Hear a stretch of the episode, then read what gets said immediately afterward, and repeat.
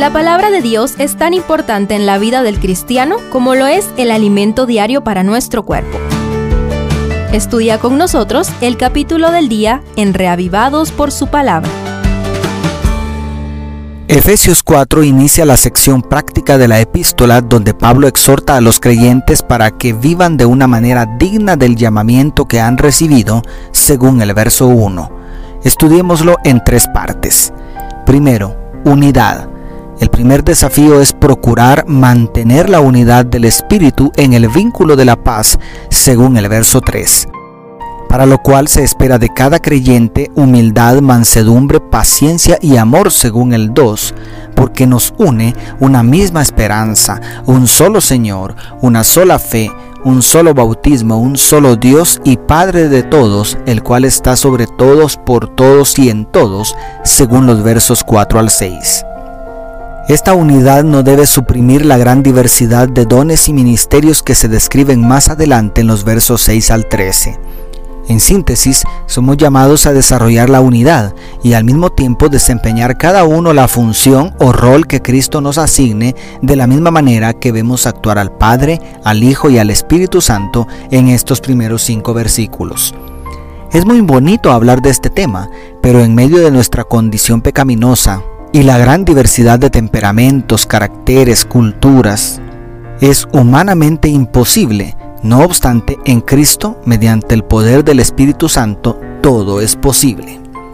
Segundo, crecimiento.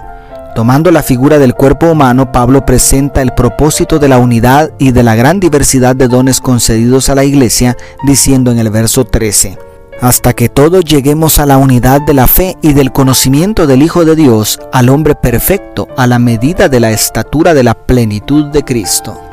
Entremezclado con esto, pareciera tener en mente la figura de las etapas del desarrollo humano al desafiarnos a dejar de ser niños en el verso 14 y también la figura de la construcción al utilizar el verbo edificar en el verso 16.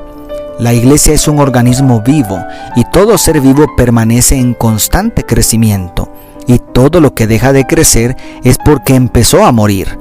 Obviamente el crecimiento debe ser tanto en cantidad como en calidad si ya recibiste a Cristo, el Espíritu Santo te pregunta, ¿sigues creciendo hasta hoy? ¿De qué manera estás ayudando a crecer al cuerpo de Cristo? ¿Eres parte del crecimiento del reino de Dios en la tierra? Tercero, transformación. A partir del verso 17 el apóstol describe la tenebrosa condición de los gentiles antes de recibir a Cristo, la cual no difiere mucho a la de cualquier ser humano lejos de Dios. Luego nos desafía junto a los creyentes de Éfeso a experimentar una genuina transformación diciendo, en cuanto a la pasada manera de vivir, despojaos del viejo hombre que está corrompido por los deseos engañosos. Renovaos en el espíritu de vuestra mente y vestíos de nuevo hombre, creado según Dios en la justicia y santidad de la verdad, declaran los versos 22 al 24.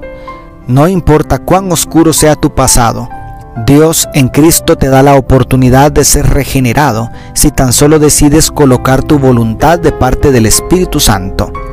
Es decir, si tú lo permites, Él puede hacer de ti una nueva criatura. Y cuarto, frutos evidentes.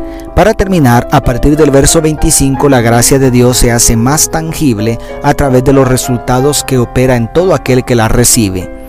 Somos retados a abandonar la mentira, a controlar nuestra ira, a cambiar nuestra conducta y hasta nuestra manera de hablar en los versos 25 al 29.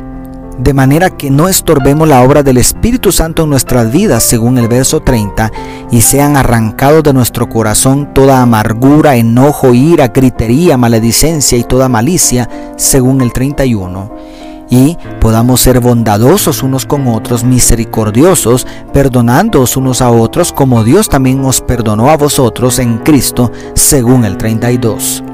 Amigo, amiga, Jesucristo descendió a las partes más bajas de la tierra, según el verso 9, para que tú y yo pudiéramos recibir los mejores dones del Espíritu Santo para hacer realidad todo esto en el cuerpo de Cristo, su iglesia. ¿Ya sabes cuál es ese don que Dios te dio para hacer crecer su reino en la tierra?